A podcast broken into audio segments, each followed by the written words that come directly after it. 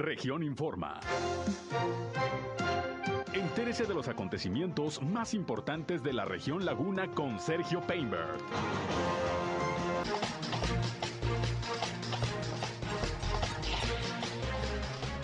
A partir de lunes pasa semáforo epidemiológico amarillo el estado de Durango. Se advierten más recortes de personal en la Universidad Autónoma de Coahuila. Hoy por la tarde se realizarán las bodas comunitarias que organiza el DIF municipal de Torreón. Hoy concluyeron las eh, labores de limpieza en el periférico de la ciudad de Torreón. En Matamoros hoy se abrió vacunación para rezagados y también de adultos de 30 a 39 años. Esto es algo de lo más importante, de lo más relevante que le tengo de noticias, de información aquí en esta segunda emisión de Región Informa. Son las 13 horas, la una de la tarde con dos minutos de este viernes. Gracias a Dios es viernes y gracias a Dios que está haciendo calorcito. Nos has dejado descansar un poquito la baja temperatura. Sin embargo, pendientes porque el domingo puede bajar nuevamente el termómetro de manera drástica. Ya escucharemos el reporte del servicio meteorológico. Pero como siempre, aquí estamos listos para informarles. Gracias por estar con nosotros. Vamos a las noticias. El clima. El día de hoy amanecimos a una temperatura de 6.5 grados centígrados. Se espera que hoy tengamos temperaturas de los 22 hasta los 24 grados centígrados en las máximas. Eh, la mínima para el día de mañana estamos esperando entre los 4 a 6 grados centígrados. Después del mediodía de mañana vamos a tener un poquito de solvanera aquí en la comarca lagunera, solvanera moderada, eh, sin polvo, eh, perdón, con un poco de polvo, perdón, eh, solvanera con un poco de polvo, pero sin lluvia. Y bueno, la solvanera del día de mañana es el aviso del sistema frontal número 29 que estaría descendiendo las temperaturas hasta los 2 grados centígrados por la mañana del día domingo y el lunes ya estaríamos con temperaturas nuevamente de los 4 a los 6 grados centígrados. El clima.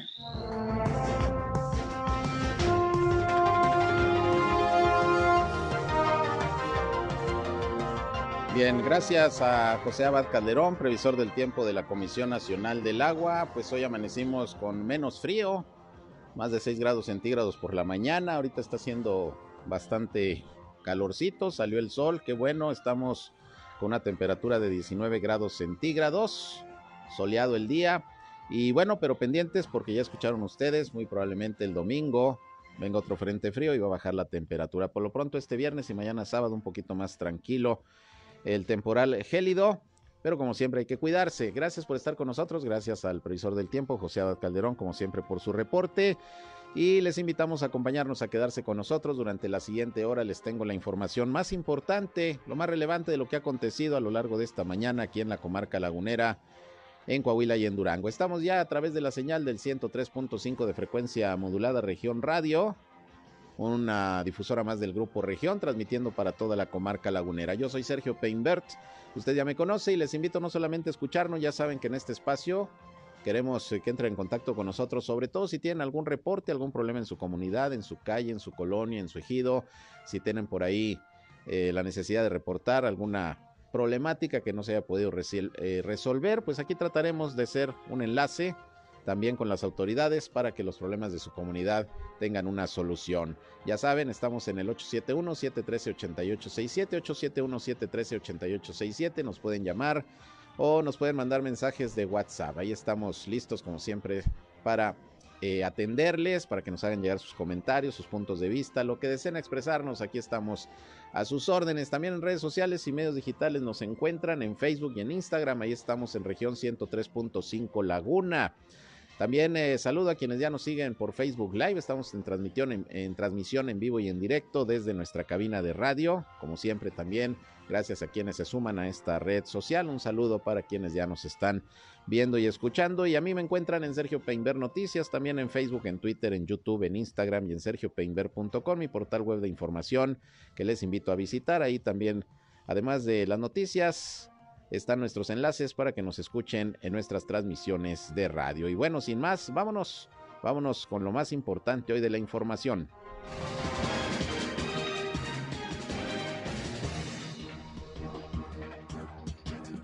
Bueno, pues en principio ya tenemos aquí los reportes de las autoridades de Coahuila y de Durango sobre la situación del COVID-19 al día de hoy viernes, en donde, bueno, pues se sigue registrando una baja importante ya de contagios, sobre todo en el estado de Durango. Coahuila, pues más o menos reporta los mismos números que ayer. Según la Secretaría de Salud, al día de hoy hay 470 nuevos contagios de COVID-19 que se registraron en este día y 26 defunciones. Lamentablemente se siguen presentando bastantes defunciones y no solamente en Coahuila, sí han bajado en Durango, eso hay que decirlo, pero en Coahuila no tanto. Y a nivel nacional, bueno, pues ayer fue el día de más decesos por COVID-19 en lo que va de esta cuarta ola de la pandemia, casi mil decesos.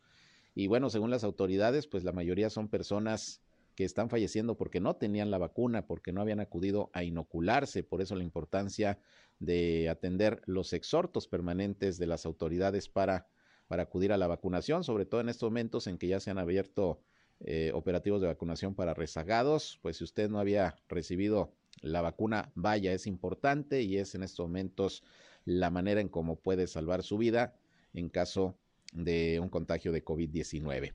De estas 26 defunciones en Coahuila, bueno, ocurrieron en Acuña, en Castaños, en Cuatro Ciénegas, en Frontera, en Monclova, en Musquis, varias eh, muertes en Saltillo, también en Torreón, en San Pedro y en San Buenaventura. De estos nuevos casos, de los 470, 238 corresponden a la capital del estado, Saltillo. En segundo lugar, con números más bajos, está Torreón con 70, Ramos Arispe con 58, que finalmente también es en la región sureste de Coahuila, Ramos Arispe y Saltillo son municipios conurbados. Eh, el resto de los casos se distribuyen en la entidad donde aparecen también de la Laguna San Pedro con 12 contagios más, Francisco y Madero con uno y Matamoros con uno. Solamente no viene ahora en la lista el municipio de Viesca.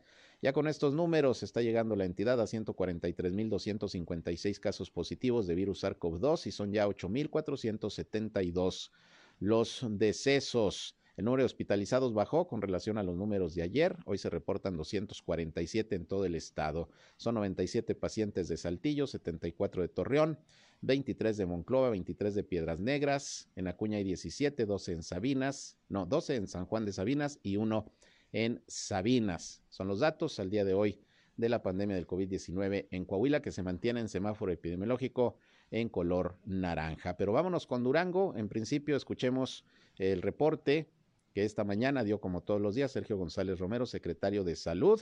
Hoy sí hubo dos decesos eh, que se reportan en Durango, luego de varios días de que no había fallecimientos, pero los números son cada vez más bajos, lo que pues eh, permitirá que a partir del próximo lunes pase Durango al semáforo amarillo, regresa al, al amarillo de riesgo epidemiológico moderado. Esto también lo comentó el gobernador José Rosa Saizpuro esta mañana. Vamos a escuchar primero al secretario de Salud, Sergio González Romero, con los números de hoy.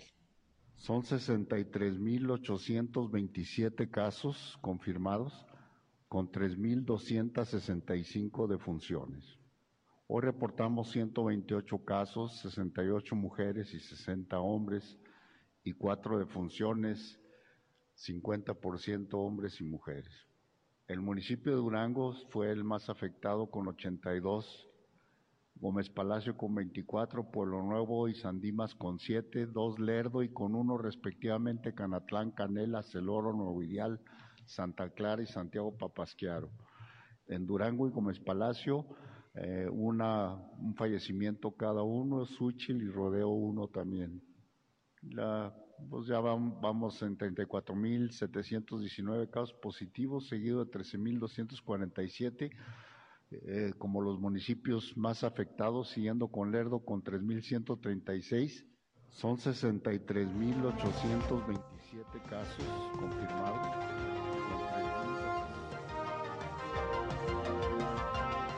Bien, ahí se metieron un poquito los duendes, pero ahí está la información que dio esta mañana Sergio González Romero, secretario de Salud, así los números.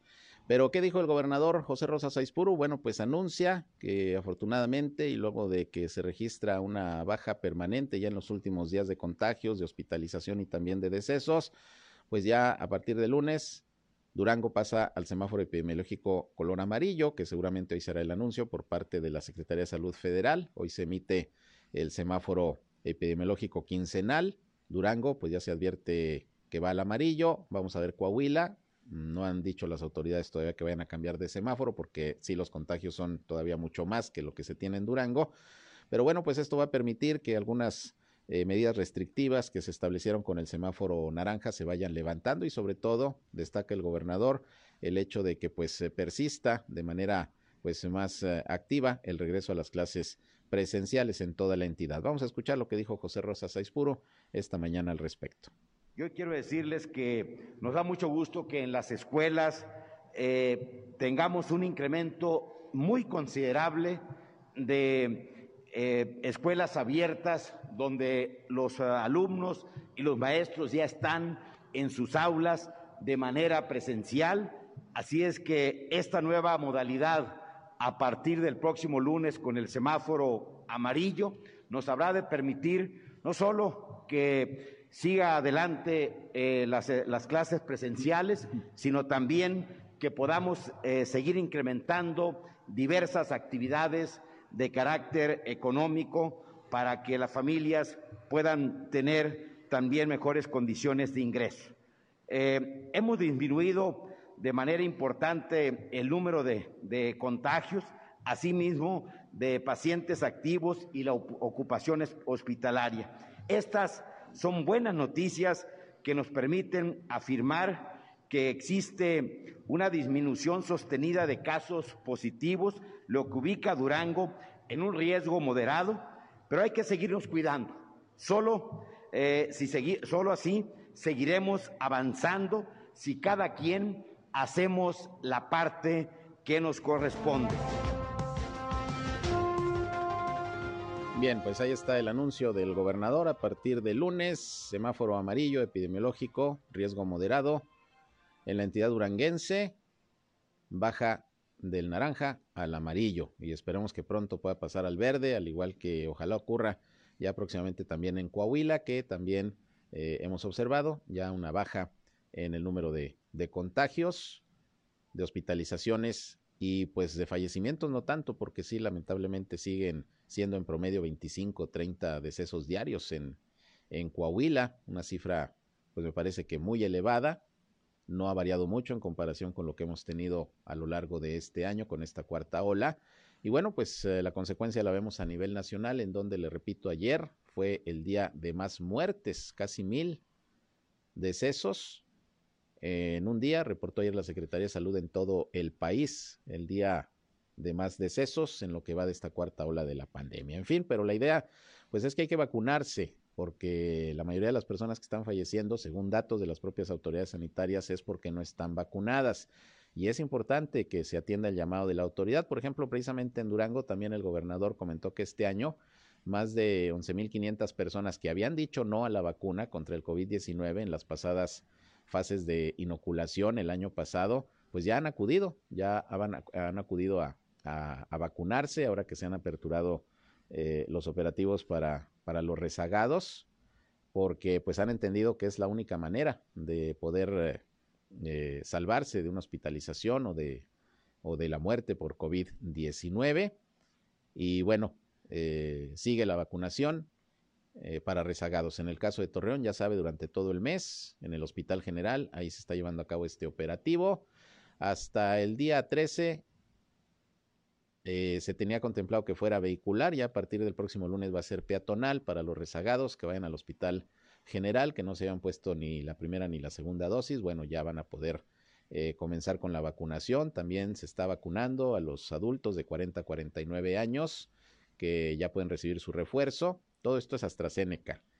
Y, bueno, en el caso de Matamoros, el día de hoy también se abrió vacunación, una jornada de vacunación para eh, rezagados, también para los uh, de 40 a 49 años y para menores de 14 que cumplen este año 15, 15 primaveras. Eh, al igual que en Torreón, esta fase de vacunación ya terminó. Bueno, pues también hoy en Matamoros, según informó Cintia Cuevas, la delegada de los programas del bienestar aquí en la Laguna de Coahuila, hoy se llevaría a cabo en el gimnasio municipal esta fase de vacunación para rezagados durante toda la mañana en Matamoros. Así que, pues no lo echen en saco roto, ya saben, hay que vacunarse, es la principal arma que tenemos para defendernos del COVID-19 y está visto que ha dado afortunadamente resultados. Bueno, en otros asuntos, fíjese que ayer hablábamos de cómo se han registrado muchos incendios domiciliarios en lo que va de este año, nada más en Torreón 21, según nos informó ayer el comandante del cuerpo de bomberos, el señor Martínez Chavarría. 21 incendios nada más en lo que va de febrero, provocados principalmente pues por el uso de los calentones eléctricos de gas, las malas instalaciones eléctricas, eh, cableados pues ya obsoletos, por eso hay que eh, hacer las revisiones correspondientes porque se han perdido vidas, se han perdido vidas en algunos de estos incendios, pero pues estos han sido accidentes. Déjeme le comento que ya en la colonia Doroteo Arango, en Gómez Palacio, pues resulta que ayer un sujeto de 30 años de edad fue detenido porque provocó, provocó un incendio en el patio trasero del domicilio de su abuela. Repito, esto fue allá en Gómez Palacio. Los hechos se registraron ayer por la tarde en una vivienda de la privada Cantabrio. Eh, casi esquina con Avenida Francisco y Madero de ese sector. El inculpado fue identificado como Luis Daniel, de 30 años de edad, quien fue llevado al juzgado cívico por alterar el orden y provocar este incendio, que bueno, afortunadamente no pasó a mayores. Se hizo el llamado al, cuerpo de bomberos, a, a, protección civil y bueno, pues se cometieron las llamas que ahí se estaban registrando en el patio donde había tablas de madera, gran cantidad de basura y bueno, ya el fuego se encontraba cerca de, las recámaras de la casa. En esta finca habita una mujer de 85 años que afortunadamente salió ilesa.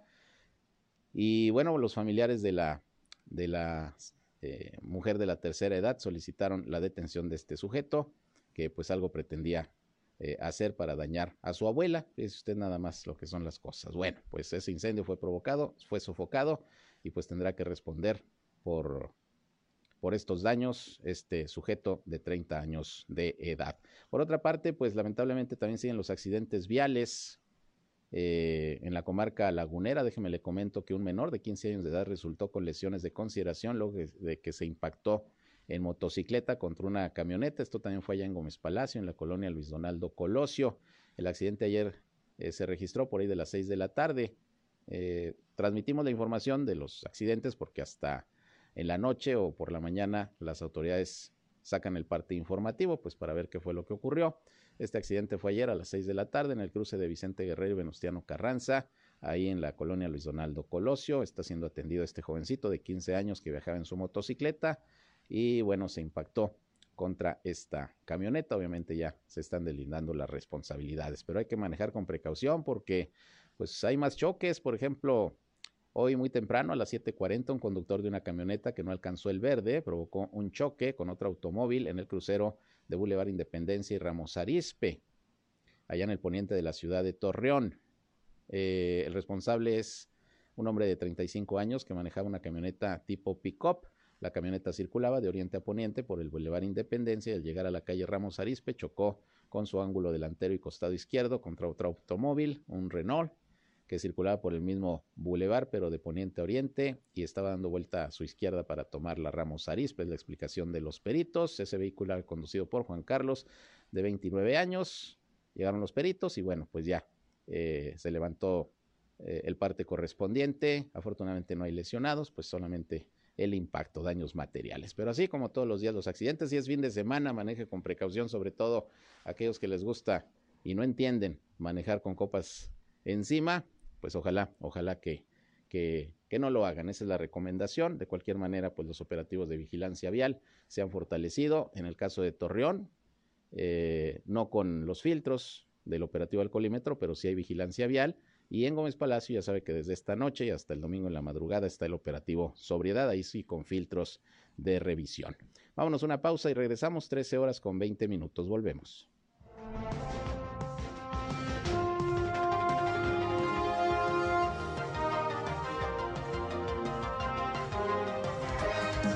Región Informa.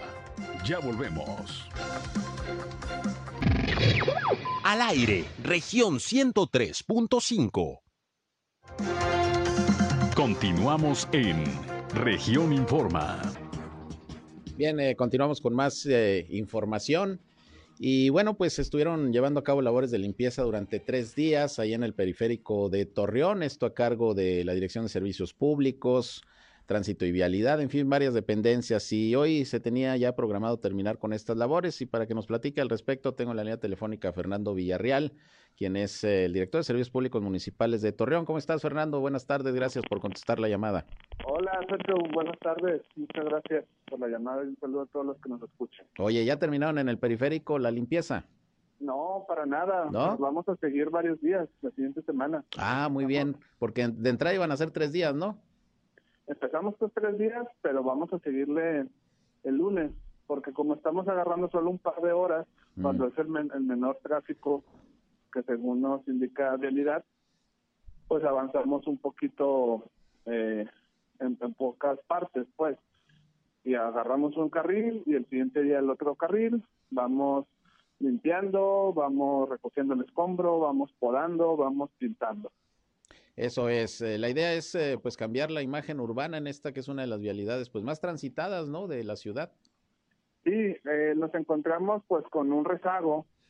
Normalmente uno hace una limpieza y es rápida, pero sí había un acumulamiento ya de, de muchos meses. Entonces nos fuimos un poquito más lentos, eso nos retrasó un poco el trabajo. Eso es, entonces van a continuar el próximo lunes en el mismo formato, dos horas diarias, cerrando carriles centrales. Eh, Sí, exactamente. Vamos cerrando un carril con, ala- con apoyo vial para dar fluidez a, la, a los que van transitando por ahí. Eh, lo estamos haciendo por las mañanas de 10 a 12, porque es cuando hay menos tráfico, para no obstruir en, en, en las horas picos. Y en la noche, que uno entiende que es un reclamo natural, en el pasado ha habido muchos accidentes y ha habido hasta fatalidades. Entonces, pues optamos por este formato, que obviamente generamos, hay un poco de retraso, pero ha sido mínimo.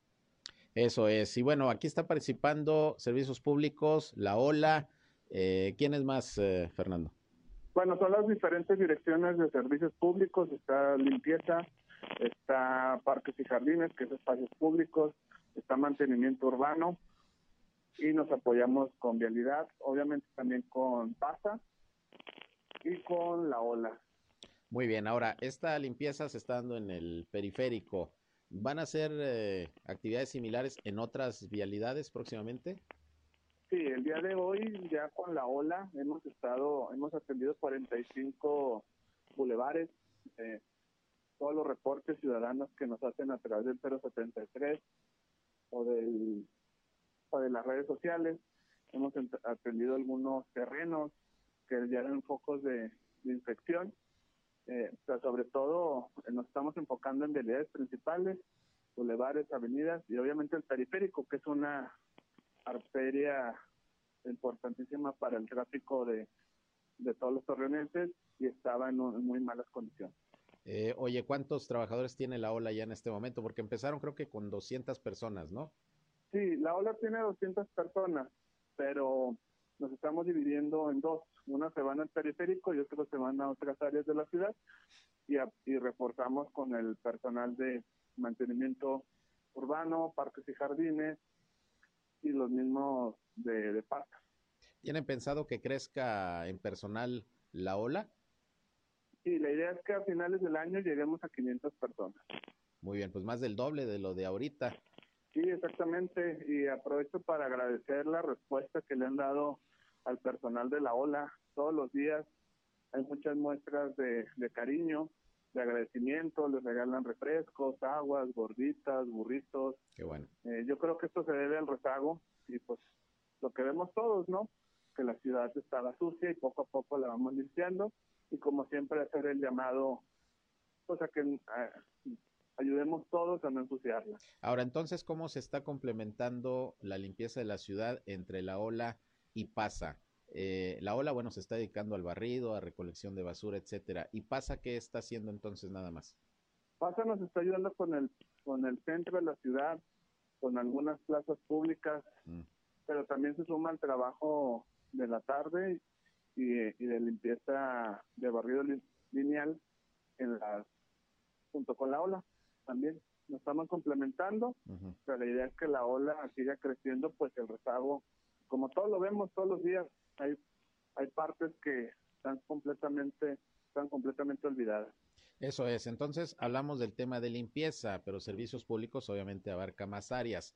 Eh, ¿Dónde ven también rezagos, eh, Fernando, o quejas que estén recibiendo en materia de servicios públicos ahí en tu dirección o en atención ciudadana que haya que pues eh, aplicarse para poder resolver?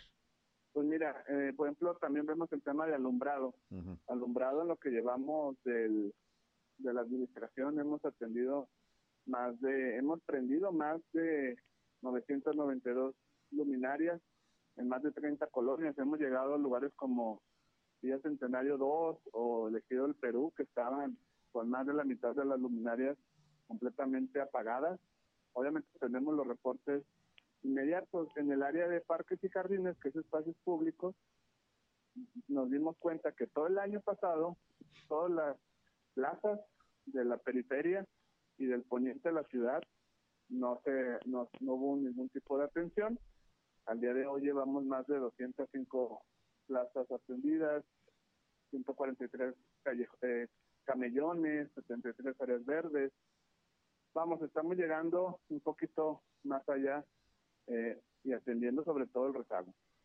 Muy bien, pues eh, a las personas que requieran de alguna atención en cuestión de servicios públicos, eh, ¿a dónde se pueden dirigir? Sabemos que está el área de atención ciudadana, pero pueden hablar directamente ahí con ustedes, al departamento. Sí, nos estamos apoyando mucho de las redes sociales, mm. prácticamente la mayoría de los que nos escuchan tienen Facebook, nos pueden buscar en, Servicios Públicos Torreón. Todas las quejas que hemos eh, recibido, que en este caso son más de dos o tres diarias, las estamos atendiendo en máximo 48 horas. Muy bien, pues. Es un llamado a, que puede ser por redes sociales o puede ser a través del 073, que también reporte que nos, nos hacen, reporte que entendemos, y si por alguna razón técnica no se puede realizar, también lo informamos. Muy bien, pues eh, es importante tener ese contacto permanente con los ciudadanos. Fernando, pues gracias. Entonces estaremos pendientes. Lunes también continúan con las labores de limpieza, recolección de basura, de escombros ahí en el periférico. Y bueno, le vamos a dar el seguimiento debido. ¿Algo que quieras agregar? No, pues agradecerles como siempre el recibimiento que le están dando a la ola y pues un tema, un lema que decimos por aquí es que no dejemos sola a la ola. Muy bien, pues sí. Este es un trabajo de todos. Así es, es de todos. Y como dicen por ahí, pues una ciudad limpia no es la que más se barre, sino la que, la que menos ensucia. Por eso ahí también nosotros podemos contribuir. Muchas gracias, Fernando. Buenas tardes. Buenas tardes. Fernando Villarreal, director de Servicios Públicos Municipales en Torreón. Bueno, pues ya, ya escuchó usted.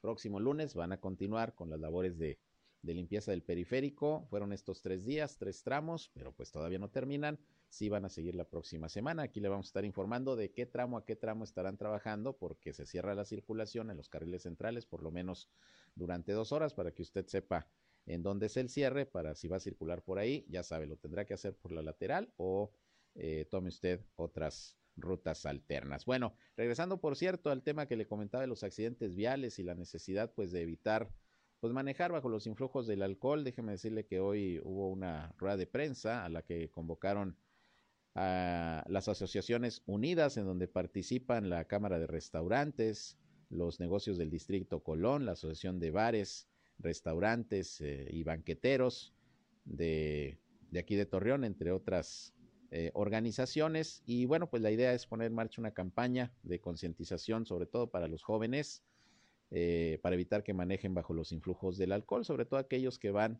pues ahí a lo que es el distrito Colón, La Morelos, donde están pues una gran cantidad de, bares, de antros. Bueno, pues la idea es que eh, entiendan que hay que manejar con precaución y no bajo los influjos del alcohol. Ahí estuvo mi compañero Víctor Barrón, reportero de Región Informa, cubriendo la información y vamos a escuchar precisamente lo que sobre esta campaña comentó el eh, dirigente de la Asociación de, de Bares y Restaurantes ahí de la Colón, eh, Juan Pablo Uribe. Esto dijo. Queremos darles a conocer esta campaña que tiene tres ejes de acción.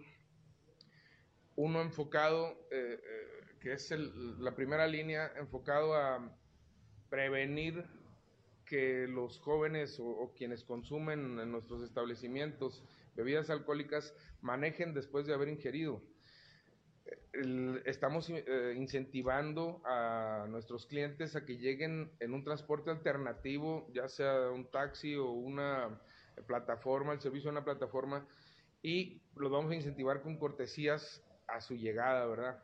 dependiendo del tamaño de, de, la mesa, en este caso, si pudieran llegar todos en el Uber, pues se les dará una cortesía aún más grande en todos los negocios que estén afiliados a estas asociaciones y que tengan esta campaña dispuesta en sus negocios.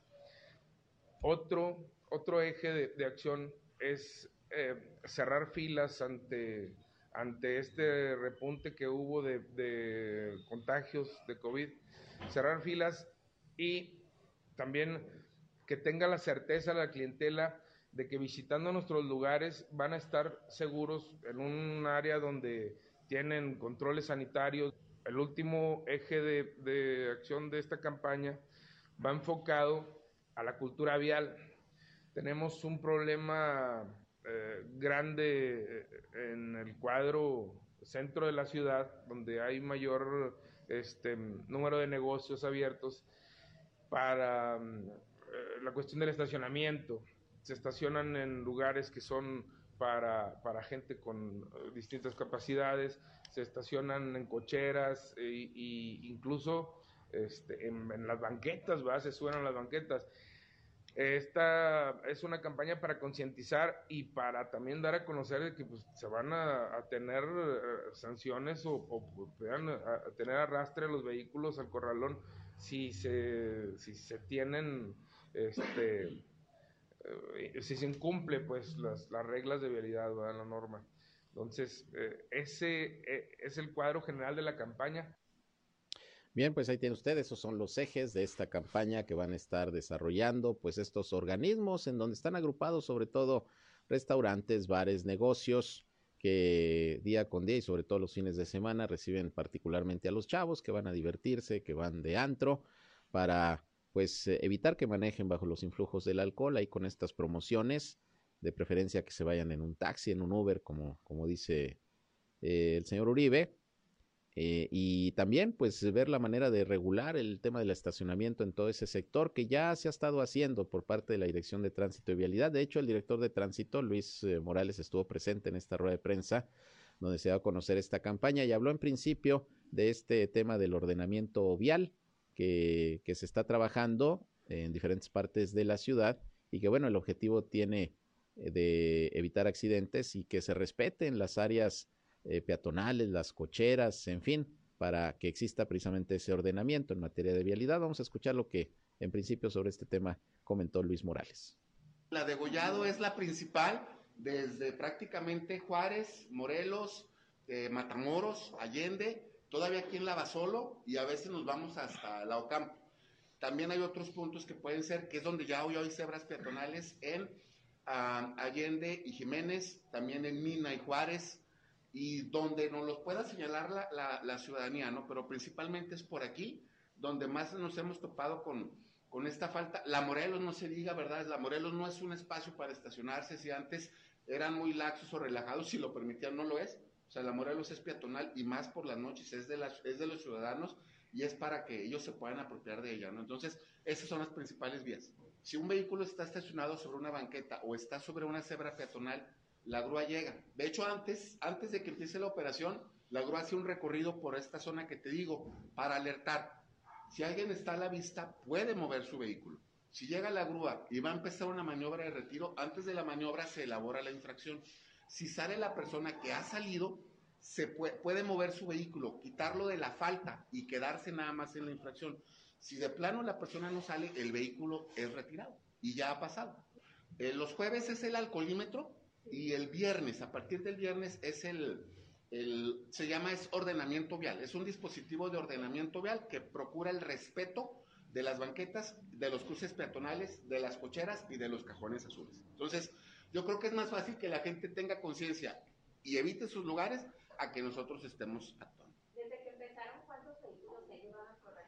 Mira, tuvimos, eh, desde lo que va del año, tuvimos dos o tres fines de semana preventivos dialogamos con los ballet parking, dialogamos con algunos franeleros y solamente era con presencia. Llevamos dos fines de semana con actuación y en un primer fin de semana te puedo decir que nos llevamos cuatro vehículos y en otro fin de semana cinco vehículos. O sea, no es el gran número, pero realmente es el, son los vehículos que realmente están entorpeciendo y más allá de lo que puede generar la opinión pública, escuchamos más comentarios positivos de la actuación que negativos.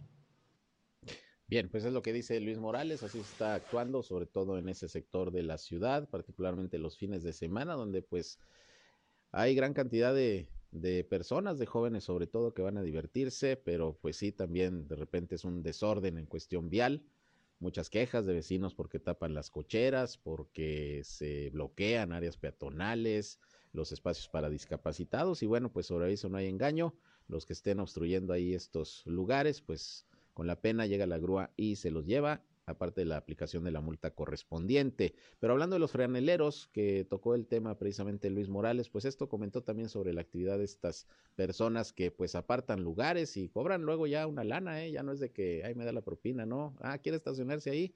Pues tanto. Eh, ¿Cómo lo están regulando? ¿Cómo está ese asunto? También Luis Morales habló al respecto los acomodadores de carros, los franeleros, los viene no son ninguna autoridad, no pueden condicionar ningún pago y nosotros estamos trabajando por regularlos ellos también, porque generalmente la principal respuesta es, es que me dijo eh, la persona que aquí me podía estacionar, que no pasaba nada. O sea, aquí realmente lo que siempre les he dicho en Torreón, todos queremos estacionarnos enfrente del lugar al que vamos, cuando aquí en la Alameda, cuando aquí en la Allende, cuando aquí hay donde estacionarse, nada más hay que caminar un poquito. Entonces, es eso, más allá de la sanción de la infracción, pues es la, lección, ¿no? De decir, vamos a respetar y entonces no va a haber ningún problema. El compromiso está en tres ejes muy, muy importantes y en lo que a mí me concierne y que más me interesa es que hoy no se digan sorprendidos, sino que haya la oportunidad de regresar, ¿verdad? Cuando llega la grúa, procuramos esperar que salga el propietario y si él logra mover el vehículo, solamente queda en la infracción. Pero si no aparece, entonces es cuando ya se procede bueno, pues ahí está. Este es el operativo que se está realizando por parte de Tránsito y Vialidad ahí en todo lo que es este distrito Colón, el Paseo Morelos, todo este lugar que está pues eh, lleno de restaurantes bar, de bares, de antros, pero que hay que mantener también el ordenamiento, el ordenamiento vial. Vámonos a una pausa y regresamos con más. Son ya las 13 horas, la una con 42. Tiene una nueva región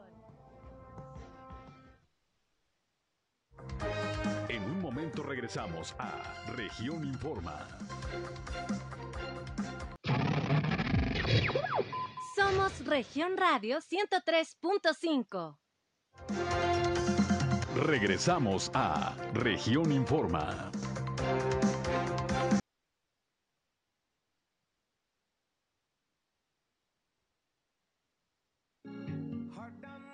Regresamos, son las 13 horas ya, la una con 49 minutos, rápido se nos ha ido este espacio noticioso, bastante información sin duda. Y bueno, en otras cosas, eh, pues las universidades en el país, las universidades públicas atraviesan actualmente por una situación complicada en términos económicos, sobre todo porque los presupuestos federales pues han ido, han ido a la baja, ya no son suficientes.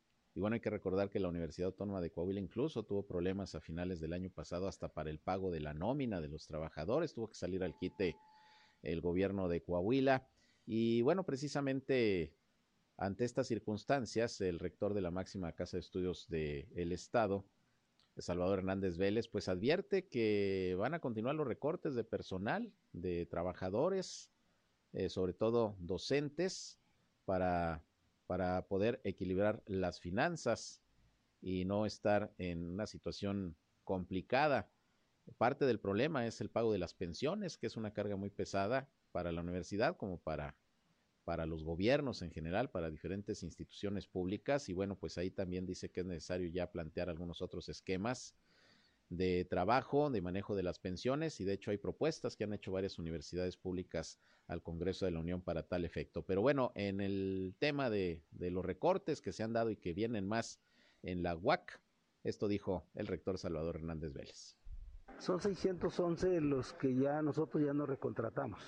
Y vamos a analizar otros 500 más que también están en esas circunstancias. Es decir, que, que la universidad tiene 7.800, tenía pues 7.800 trabajadores de los cuales 611 ya no se recontrataron en la primera este, quincena de enero y, revisaremos otros, otros 500 más porque una de las cosas administrativas sobre todo de escuelas, facultades y también de, de las dependencias de la universidad, fundamentalmente.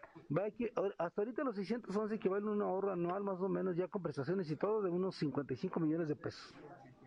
¿Se irá dirigido Todo a pensionados. Vamos a llegar como a los... si, si logramos con los otros 500 también se...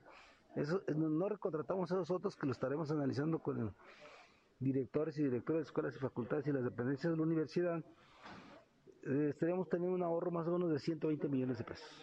Pero además también, en esta catorcena pasada, los 25 funcionarios de la universidad de más alto salario, nos volvimos a recortar el sueldo en 10%. En mi caso yo me lo he cuatro veces ya, desde que llegué, porque a mí los estudiantes me pidieron, cuando fui electo por primera vez rector, pues que consideraban que el sueldo de rector era muy alto, mm, este, yo dije, bueno, está bien, yo me lo disminuyo y lo hice, y luego después volví a disminuir, y luego vino esta ley del señor presidente, donde dice que nadie puede ganar que más que el señor presidente, entonces también hubo otra reducción, y ahora esta otra, producto de la circunstancia financiera que estamos viviendo. Pues difícil las condiciones económicas, financieras para la Universidad Autónoma de Coahuila como para las demás universidades públicas de nuestro país. Así están las circunstancias y bueno, en el caso de, de la máxima casa de estudios del Estado, bueno, pues ahí están los recortes de personal, los ahorros que necesariamente se tienen que aplicar y bueno, pues lo importante es que esto no afecte en lo que es todo el proceso de enseñanza-aprendizaje y en la realización de las labores sustantivas de la universidad. Eso es lo más importante. Se tendrá que hacer una reingeniería ahí, tanto económica como de actividades, de la prestación de servicios educativos de la universidad y bueno, pues para poder salir avantes en ese sentido.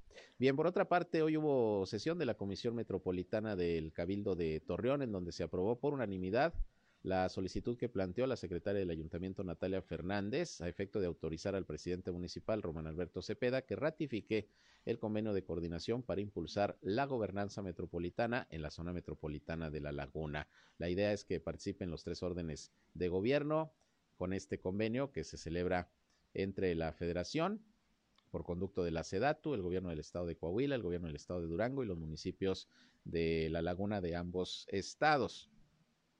Para tal efecto se requiere que se hagan las modificaciones naturales en los municipios donde hubo cambio de gobierno, como en el caso de Torreón, que tiene un nuevo alcalde y un nuevo cabildo para que pueda ratificar este convenio. Ya se aprobó esa ratificación en esta sesión de la Comisión Metropolitana del Cabildo, que por cierto también sesionó la Comisión del Deporte y ya hizo su presentación ahí el nuevo titular del Instituto Municipal del Deporte, el coach Héctor Gaitán MacGregor, quien pues acudió pues a presentar su plan de trabajo y, hablar con los ediles, recibir también hay algunas ideas, algunas propuestas y bueno, así están acudiendo los eh, funcionarios de, de todas las áreas de la administración a presentarse ellos y a presentar su plan de trabajo con los integrantes del republicano ayuntamiento. Ya eh, ayer le informaba de otros eh, titulares de área que estuvieron ahí con los eh, regidores de las comisiones respectivas. Y bueno, finalmente le comento que el Instituto Municipal de la Mujer de Torreón y el, el Centro de Justicia y Empoderamiento para la Mujer lanzaron la convocatoria a todas las mujeres que tengan estudios inconclusos para que puedan terminar la prepa abierta, la preparatoria. Eh, estas instancias informaron que para poder acceder a este servicio se debe acudir a las oficinas del Instituto Municipal de la Mujer aquí en Torreón, que está ahí por la prolongación Colón, ahí a media cuadra del, del gimnasio municipal, del auditorio municipal. Ahí se les va a dar una tarjeta con los requisitos que deben reunir para que queden oficialmente inscritas y esto es importante, la fecha límite de registro es el 25 de febrero. Así que todas las mujeres que quieran terminar su preparatoria lo pueden hacer eh, y de manera pues prácticamente gratuita a través de esta posibilidad que está dando el Instituto Municipal de la Mujer en coordinación con el Centro eh, de Justicia y Empoderamiento de las Mujeres aquí en la ciudad de Torreón. Hay que acudir allí al Instituto de la Mujer. Les voy a dar un teléfono por si gustan comunicarse primero. Es el 871 eh, 50 0749. Repito, 871 50 eh, 0749. Ahí les van a dar toda la información, una oportunidad para que las mujeres terminen su preparatoria de manera abierta. Bien, pues con esto nos vamos. Gracias por su atención. Esto es algo de lo más relevante de las noticias que se han generado aquí en La Laguna, en Coahuila y Durango a lo largo de esta mañana, ya de viernes, el último tirón de la semana. A las 19 horas, nuevamente estoy con ustedes ya en nuestra tercera emisión, el resumen del día, en donde pues les tendré lo más relevante de lo que ha acontecido en nuestra región. Aquí a través del 103.5 de frecuencia modulada Región Radio, una estación más del grupo Región, la Radio Grande de Coahuila. Gracias por su atención. Cuídense de los cambios de temperatura. Ahorita está haciendo calercito, está, está muy rico el día. Pero pues viene más frío el fin de semana. Ya escucharon el reporte meteorológico. Aquí les seguimos informando. Si van a comer, buen provecho y se quedan con mi compañero Reyham, que como siempre nos trae buena música para que tengan una buena tarde. Yo soy Sergio Peinbert, usted ya me conoce. Hasta las 19 horas nos volvemos a escuchar.